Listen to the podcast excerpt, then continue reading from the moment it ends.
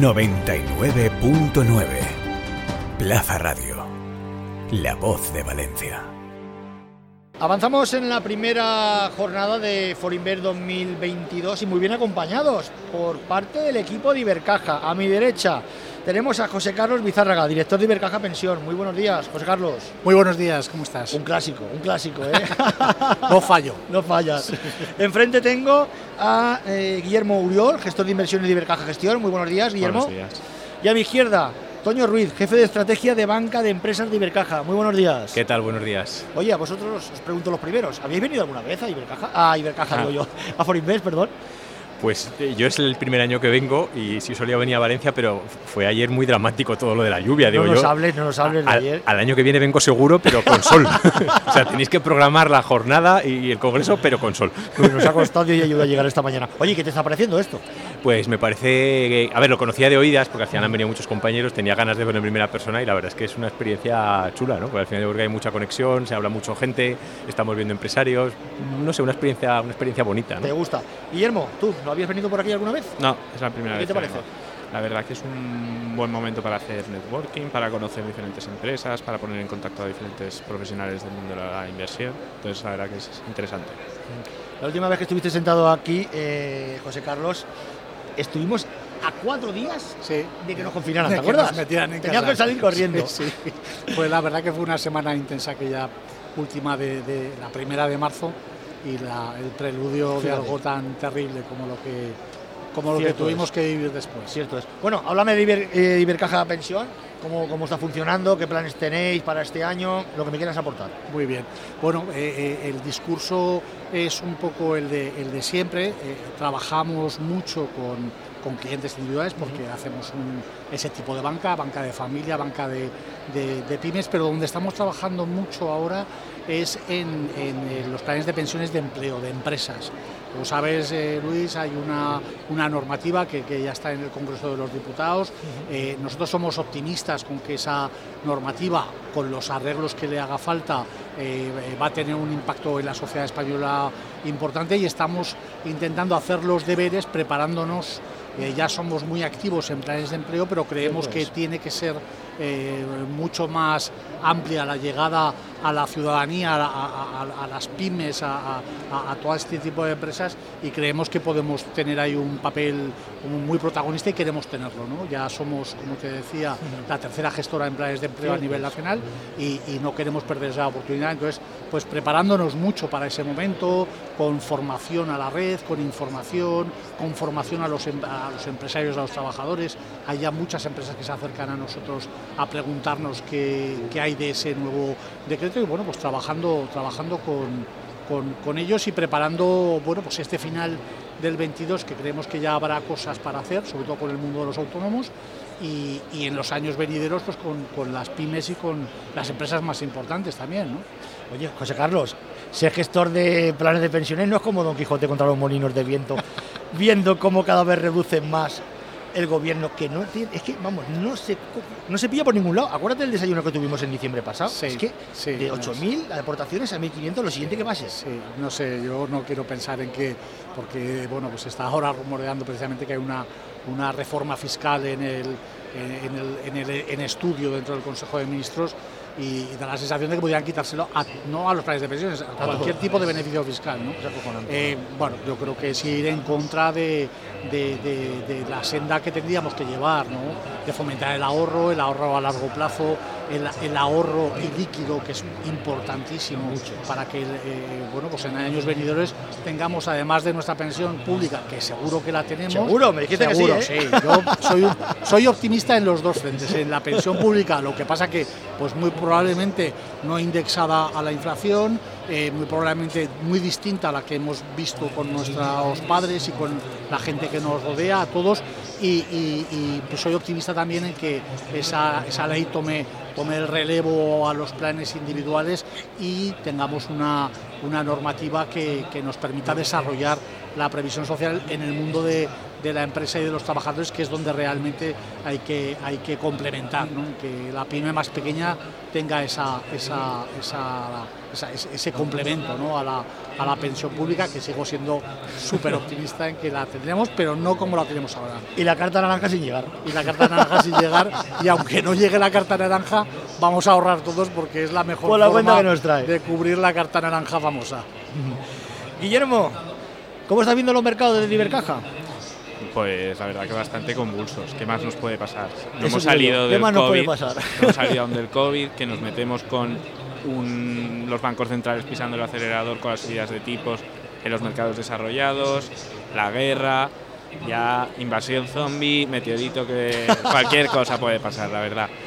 Pero la verdad que son momentos complicados. La verdad que estamos viviendo unos momentos complicados, no solo para la renta variable, sino especialmente la renta fija. Estamos viviendo momentos de eh, subidas de tipos con unas inflaciones que desde hace años que no vemos. eh, Que se comen el ahorro. que se comen el ahorro y el, creci- y el cre- crecimiento de las economías también está ahí en riesgo con toda la situación actual. Entonces dices, ¿hasta qué punto los bancos centrales van a continuar con esta expectativa de subida de tipos? ¿Hasta qué momento la van a controlar? Entonces, bueno, pues eh, seguimos apostando pues, como estamos, por duraciones cortas, que mm, no vemos duraciones largas nos van a, a- a drenar rentabilidad, con lo cual es- estamos gestionando de la mejor manera que podemos esas rentabilidades y al final pues es un poco mm, ver hacia dónde va realmente ese- esos bancos centrales. Lo de los bancos centrales es como lo de la manta, ¿no? O te tapa la cabeza crecimiento o te tapa los pies inflación. Exactamente. hacemos? Exactamente. Al final ahí tienen una disyuntiva muy complicada porque dices, mm, tienes las inflaciones que controlas, la inflación o te llevas al crecimiento con unas, con unas rentabilidades de la deuda pública que tampoco pueden subir más allá, porque si no al final, hasta qué punto los países, pues It- e Italia puede pagar el 3% de deuda a 10 años. Alemania ayer vimos que tocó el 1%, con lo cual es, eh, está siendo bastante, bastante complicado. Y el Tesoro por primera vez en dos años sube los tipos de interés de las letras a, a 12 meses, ¿eh? Dos Sí. años. Cambio Sí, de tendencia. Sí, sí, sí. Parece que sí. Veremos a ver, porque esta situación que estamos viviendo ahora de inflaciones con bajo crecimiento no la vemos desde los años 70, con lo cual veremos a ver cómo, cómo van desarrollando y cómo van gestionando esas expectativas que al final es lo que mueve los mercados. Toño, de expectativas y mucha tienen los fondos de inversión Next, Next Generation de, de Bruselas, de la Unión Europea. Entre tú y yo, ¿tú crees que esto va a llegar a la economía real? Al ciudadano de la calle, al panadero, al ferretero, a la pyme. Eh, Este es el trending, el trending topic ¿no? de, las, de las empresas en estos, en estos últimos 12 meses, porque es cierto que se ha generado, se generó el año pasado cuando se, se anunció la creación del, del- del plan de recuperación, eh, unas expectativas elevadísimas en el tejido productivo.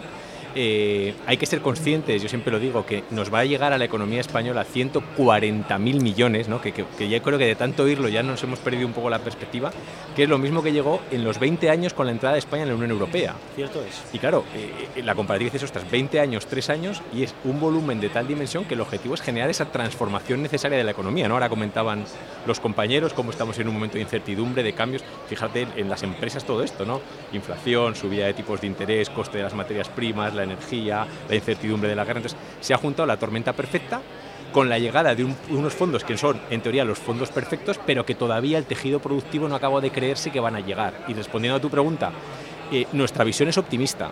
¿Cuál es la realidad? Que históricamente hemos sido un país que no hemos sido capaces de aprovechar eh, todo el potencial de los fondos, no ahora, hablo, a nivel histórico, siempre hablaba de que lo que llegaba a España se aprovechaba un 30-35%, entonces tenemos una cultura de esto no es para mí, esto es muy difícil, esto está muy atomizado, requieren las empresas un importante trabajo de seguimiento, las entidades financieras, en este caso Ibercaja, estamos intentando acompañar a las empresas, facilitándoles asistentes virtuales para que conozcan todas las ayudas, facilitándoles asesoramiento experto con partners de primer nivel, facilitándoles financiación complementaria, pero la realidad, realidad, realidad es que el panadero, el ferretero, la industria pequeña a día de hoy todavía no es, no lo toca. ¿Qué creemos? Que mucha de esa industria pequeña le va a llegar por derivadas. Estamos en Valencia, fábrica de baterías, PERTE del vehículo eléctrico, Correcto. 3.000 millones. Y es claro, 3.000 millones es una barbaridad.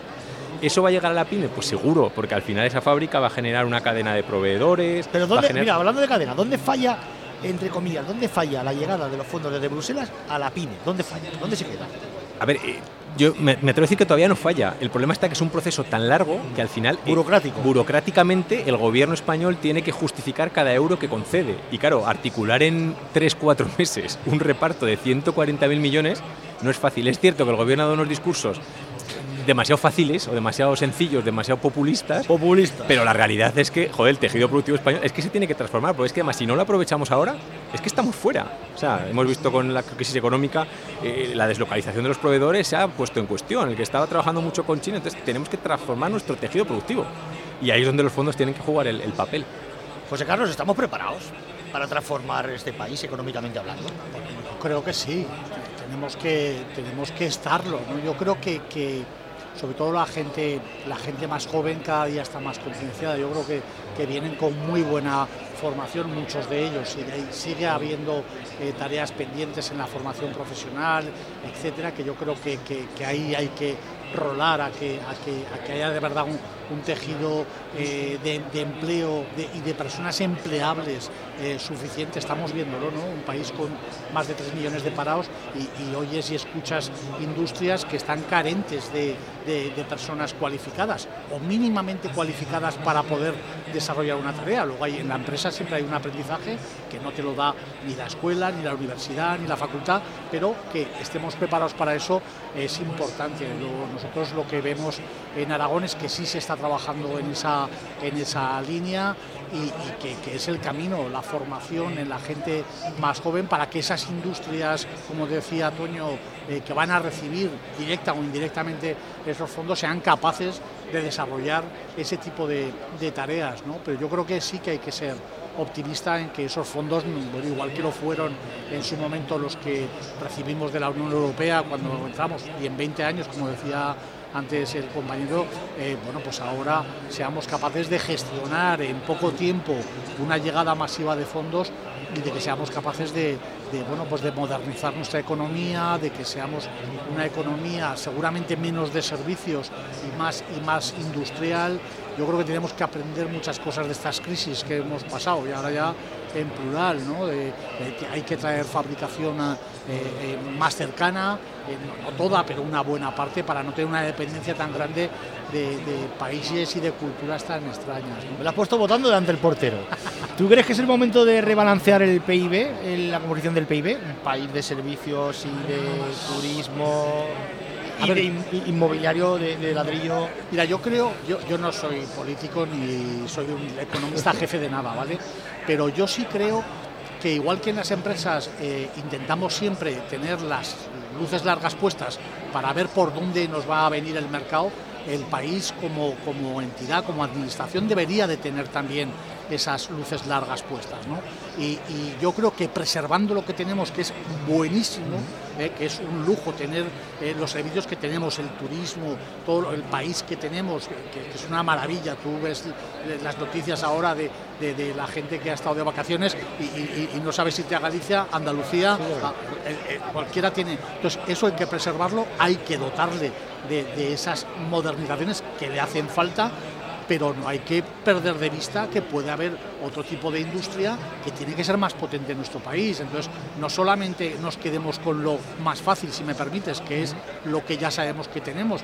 el otro día decía este Elon Musk ¿no? sobre el tema del desarrollo de las plantas solares, ¿no? que España bien hecho, con sentido común, eh, preservando el, medio ambiente, preservando eh, eh, ecológicamente el desarrollo industrial, pues a lo mejor tenemos que hacer una apuesta importante por ese tipo de energías, ¿no? Y como administración, eso no hay un capital privado que sea capaz de, por lo menos, de ponerle esa primera atracción. La primera atracción la tiene que poner la administración y luego tiene que traer eh, a, los inversores adecuados. Y Guillermo en eso nos puede contar mucho, porque hay mucho dinero ahí fuera en capital de riesgo, en, mucha, en, muchas, eh, eh, en mucha entidad financiera deseando venir a proyectos, pero no es que haya que ayudarles, sino que es que la primera piedra la tiene que poner la administración. Entonces yo te diría, sí, sin perder de vista lo que tenemos, que es mucho. Me lo has puesto a poner votando delante del portero, José Carlos. Vamos a ver, me hablas de inversores, me hablas de energías alternativas, energías verdes y de Elon Musk. Pero si es que al presidente del gobierno le contesta Elon Musk ofreciéndose España un país que ni te cuento en el 2012-2014 cambió las reglas del juego del sector de las energías renovables y aquí se fue todo el mundo. Sí, sí, sí, Pero. ¿cómo puedes eh, captar inversores si estás cambiando las reglas del juego? Eso fue una vergüenza. No, y, eso, una y- vergüenza. y eso a los inversores extranjeros ¿Eh? les preocupa muchísimo, que no haya una, una, una, eh, un equilibrio regulatorio fiscal, es, vamos, de lo primero que huyen. De lo primero que huyen es normal, vamos. Bueno, y los mercados, volvemos con Guillermo. ¿Están preparados para una subida de tipos por parte de Lagar y de los suyos? Porque yo no sé, está, como cambia el discurso cada dos por tres. Yo creo que se ha visto que no. Hasta antes de las declaraciones que hizo con una subida de tipos, se vio que el mercado estaba puesto en que no iba. Sí que se esperaba que subieran, pero no a la velocidad que lo ha subido. Estamos viendo de que mínimo estábamos esperando para final de años dos subidas que llevarían el tipo de depósito al cero e incluso algunos analistas esperan que más, con lo cual eh, hemos visto un cambio de sesgo eh, brutal en el mercado con respecto a esto y, y continúan. El, caso es que continúan a pesar de, las rentabilidades negativas que estamos viendo en la deuda y los, el repunte tan fuerte que hemos vivido continúan con este, eh, con, esta, con este discurso tan tensionador. No estamos viendo en ningún momento ninguna relajación por parte de, de Lagarde ni, de los, ni, ni del resto de miembros. Con lo cual, la duda está hasta qué punto vas a poder mantenerlo ese discurso tan tensionador. Entonces, mm, lo veo complicado.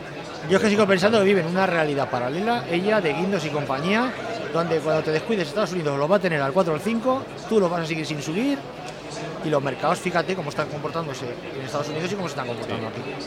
Yo creo que es muy importante el mensaje que da y ya en el COVID con un mensaje que dio Lagarde de que no estaba para salvar los spreads de crédito ya la fastidió y no sé hasta qué punto eh, va a volver a hacerlo eh, esta vez.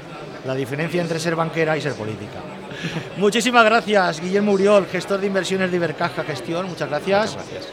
José Carlos Bizarraga, como siempre, un placer, director de Iber- de Ibercaja Pensión. Gracias, Luis. Y un gusto, Toño Ruiz, jefe de estrategia de banca empresas en Ibercaja. Espero que disfrutes aquí y vuelvas por aquí también. Por supuesto que sí, seguro. Muchísimas gracias. Gracias. Gracias. Gracias. Oye.